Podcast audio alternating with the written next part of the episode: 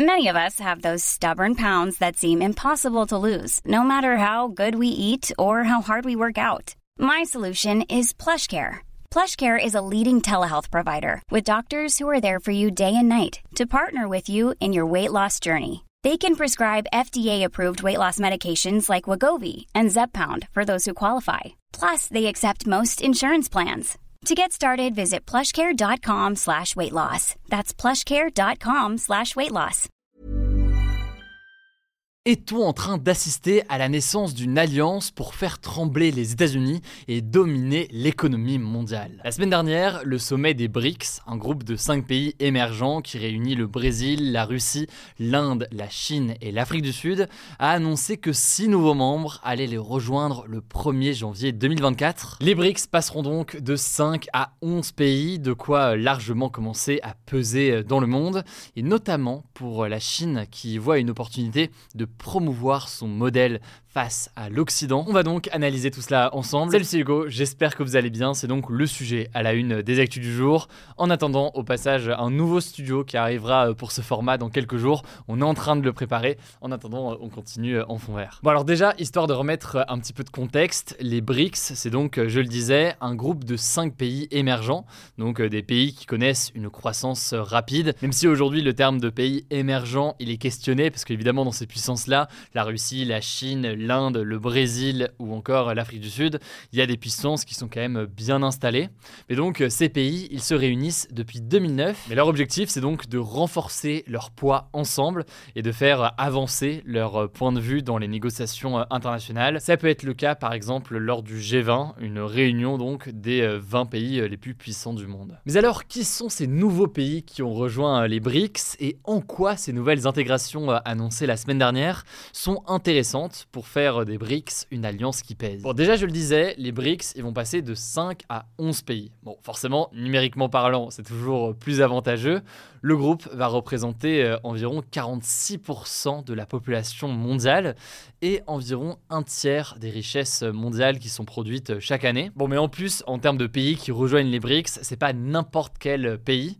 Il y a d'abord des pays du Moyen-Orient, on peut citer euh, l'Arabie Saoudite, les Émirats Arabes Unis, l'Iran ou encore euh, l'Égypte qui est à cheval entre euh, l'Afrique et le Moyen-Orient.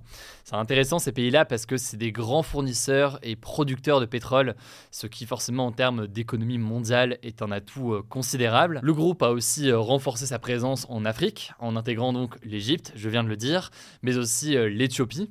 Et enfin, une intégration nouvelle en termes d'Amérique latine avec l'Argentine deuxième plus grand pays euh, de la région, qui intègre donc euh, les BRICS. Bref, si on regarde tout ça sur une carte, on se rend bien compte que ce groupe commence à s'élargir, surtout que euh, de base, il comptait déjà les deux pays d'Asie les plus peuplés au monde.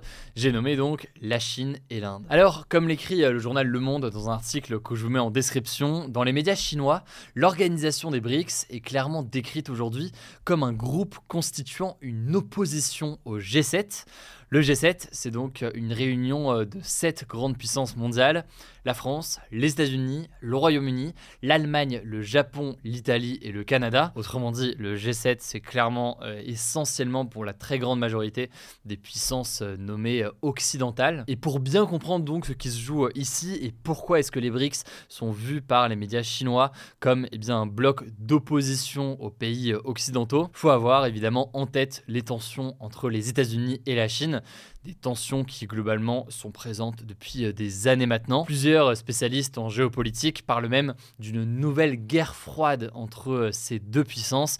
Elle prend plusieurs formes, évidemment militaires, économiques. Euh, on peut parler aussi des enjeux en termes de cybersécurité. Il y a des enjeux qui se multiplient. On a eu l'occasion d'en parler dans les actus du jour ces derniers mois. Et cet élargissement donc avec plusieurs pays, c'est aussi donc une façon pour la Chine de faire comprendre aux pays du monde entier que eh bien, la Chine peut faire partie, peut travailler avec eux pour se détacher si besoin des États-Unis. Bon, et là, c'est assez intéressant de se pencher sur l'un des enjeux qui a été euh, mis en avant par euh, ces pays qui se sont donc euh, réunis la semaine dernière. L'un des enjeux, c'est de limiter l'utilisation du dollar américain pour favoriser donc l'utilisation de leur propre monnaie dans les échanges internationaux. Ce qui se fait déjà par exemple avec la Chine, hein, qui utilise le yuan pour régler ses achats de matières premières auprès de la Russie. Ça fait suite notamment aux sanctions qui ont été imposées par les pays occidentaux contre la Russie dans le cadre de la guerre en Ukraine. Et en allant encore plus loin, il a même été évoqué lors de cette réunion des BRICS la semaine dernière, la création d'une monnaie commune. Une monnaie commune donc entre tous les pays membres des BRICS. L'idée toujours là, c'est de se détacher eh du dollar américain et de prendre une forme d'indépendance dans les échanges internationaux. Alors après, attention, quand on parle de monnaie commune ici entre tous les pays euh, des BRICS, c'est pas forcément une monnaie comme l'euro où en gros euh, les pays iraient abandonner leur monnaie euh, locale ou nationale pour avoir une monnaie commune.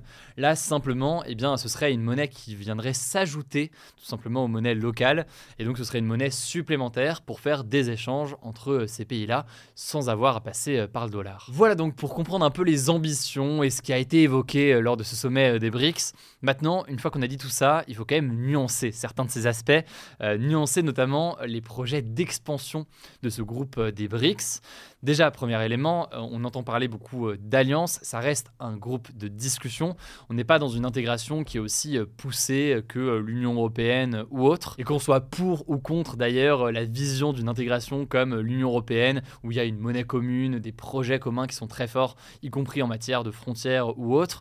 Là, dans le cas des BRICS, c'est surtout un groupe qui se réunit, qui discute pour trouver des synergies, mais on n'est pas un degré d'intégration qu'on peut avoir pour l'Union européenne, par exemple. Et d'ailleurs, un élément important à avoir en tête, au-delà évidemment des différences géographiques, puisque les pays sont un petit peu éclatés partout dans le monde, ce qui peut en faire d'ailleurs une force, mais forcément c'est différent de l'Union européenne. Il faut aussi noter qu'il y a des divergences très fortes d'un point de vue économique politique, géopolitique, idéologique, bref, sur beaucoup de ces pays-là. Au sein même d'ailleurs de ce groupe, il y a certaines tensions. On peut parler des tensions entre euh, la Chine et l'Inde depuis euh, la fin de la Seconde Guerre mondiale, qui est toujours euh, d'actualité. Les deux pays se disputent notamment le contrôle d'une région sur leurs frontières dans l'Himalaya. Tout ça pour dire donc qu'il faut voir ça comme un groupe qui cherche à trouver des synergies, notamment face aux États-Unis, mais que forcément on est sur une configuration qui est différente. Par ailleurs, sur l'opposition aux États-Unis, il faut quand même noter qu'au sein de ces BRICS, bah, il y a l'Inde, c'est le I des BRICS. Et justement, l'Inde est quand même très proche encore des États-Unis aujourd'hui. C'est un partenaire majeur. Et donc, l'idée que les BRICS deviennent une alliance en quelque sorte contre les États-Unis, ça reste quelque chose à nuancer tant que l'Inde y est présente. Bref, des discussions importantes, un intérêt évident à construire quelque chose sans passer par euh, les États-Unis. Pour autant, donc, il y a quelques limites, quelques nuances à observer euh, dans tout cela. Dans tous les cas, c'est intéressant à observer. Je vous mets des liens en description si vous voulez en savoir plus. Et avant de donner la parole à Anaïs pour euh, les actualités en bref, je voulais continuer avec un petit sujet rapide. Oui, je suis bavard aujourd'hui. On va parler en effet de tout ce qui change dans les écoles, les collèges et les lycées à partir de la rentrée 2023. Gabriel Gabriel le nouveau ministre de l'Éducation nationale, a été interviewé lors du JT de TF1 dimanche soir. Il y a eu quelques annonces qui se sont complétées à d'autres annonces. Ça me semble donc intéressant de faire un petit point très rapidement. Bon, déjà, si vous allez passer le bac ou alors que vous avez des enfants ou des petits-enfants, je sais pas, qui vont euh, passer le bac dans les prochains jours, sachez que les épreuves de spécialité qui avaient lieu donc au mois de mars seront euh, désormais déplacées au mois de juin.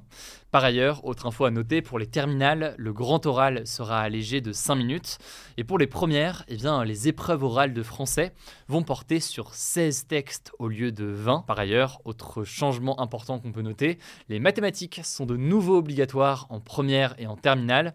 Ils font donc à nouveau partie euh, du tronc commun au bac, alors que euh, depuis 4 ans, les maths étaient proposées euh, seulement en option. Un changement aussi très rapidement à noter maintenant pour les élèves de lycée professionnel, eh bien, ils vont désormais toucher un petit peu d'argent pendant leur période en entreprise. Ils seront rémunérés à hauteur de 50 euros par semaine en seconde, 75 euros en première par semaine donc, et 100 euros par semaine en terminale. Ça c'est donc pour les changements au lycée.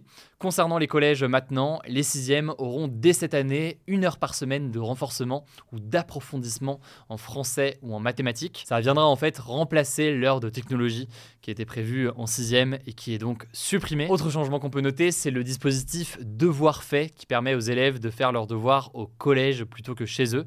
Il sera rendu euh, obligatoire en sixième, mais évidemment à l'échelle de chaque établissement, l'organisation reste à définir. Allez, j'enchaîne rapidement. Je sais que je les enchaîne assez vite, mais au moins vous avez euh, l'état des lieux euh, rapidement.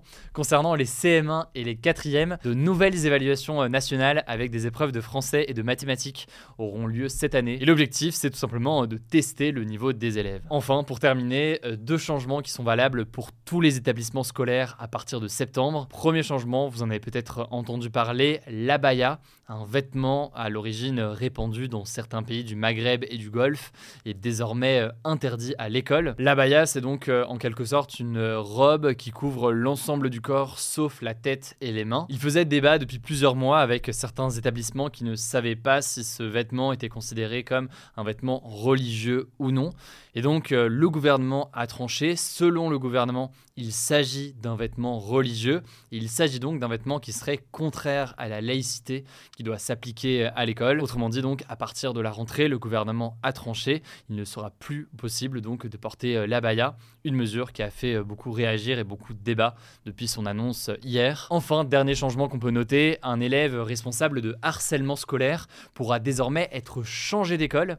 Ça évite donc à la victime de devoir changer d'école elle-même. Désormais, c'est la personne à l'origine de ces faits de harcèlement qui devra changer euh, d'établissement. On vous a préparé d'ailleurs sur Instagram un post qui récapitule tout ça pour que vous puissiez avoir l'essentiel et enregistrer euh, tout ça. Le nom du compte, c'est Hugo Décrypte, si vous n'êtes pas encore abonné, mais je pense que vous commencez à le savoir. Je vous laisse avec euh, Anaïs pour les actualités en bref et je reviens juste après. Merci Hugo et salut à tous. On commence avec la situation au Niger. Un mois après le coup d'État qui a renversé le président Mohamed Bazoum, les militaires désormais au pouvoir avaient lancé un ultimatum à la France exigeant le départ du Niger de l'ambassadeur français avant dimanche soir car celui-ci n'aurait pas répondu à une invitation du nouveau ministre nigérien des Affaires étrangères nommé par les militaires. Les putschistes n'ont pas autorité pour demander le départ de l'ambassadeur, a alors répondu le ministère des Affaires étrangères français. L'ultimatum a donc expiré et Emmanuel Macron a confirmé ce lundi que l'ambassadeur français allait rester, je cite, malgré les pressions. En parallèle, ce week-end, une manifestation en soutien au coup d'État a réuni plusieurs milliers de personnes à Niamey, la capitale du Niger. Des unités de police supplémentaires ont donc été déployées dans le quartier de l'ambassade de France. On vous tiendra au courant. Deuxième actu, en Ukraine, les forces armées ukrainiennes auraient gagné du terrain dans la région de Zaporizhia, dans le sud du pays, selon un rapport publié ce samedi par l'Institut américain de la guerre. En fait, l'armée ukrainienne se rapprocherait de plus en plus des lignes défensives russes et aurait notamment repris Robotine, un petit village situé juste en plein cœur de la ligne défensive russe. L'objectif des Ukrainiens serait donc désormais de reprendre les villes de Tokmak et de Melitopol afin de couper l'approvisionnement à une partie de l'armée russe. Par ailleurs, dans un message publié ce dimanche sur les réseaux sociaux, le président ukrainien Volodymyr Zelensky a annoncé que l'Ukraine se préparait, je cite,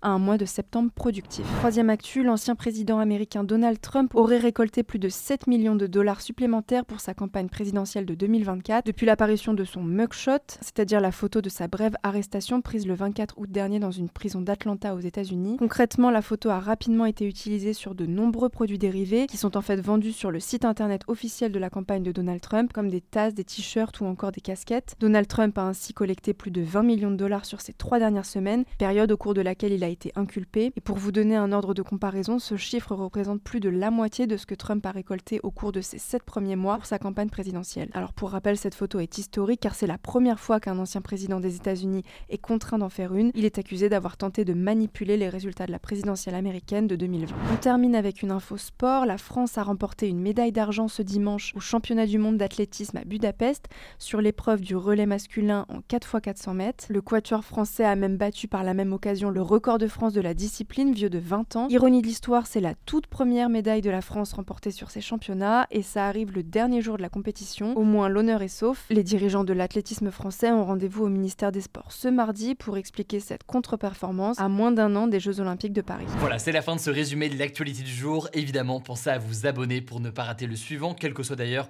l'application que vous utilisez pour m'écouter. Rendez-vous aussi sur YouTube ou encore sur Instagram pour d'autres contenus d'actualité exclusifs. Vous le savez, le nom des comptes c'est Hugo Décrypte. Écoutez, je crois que j'ai tout dit. Prenez soin de vous et on se dit à très vite.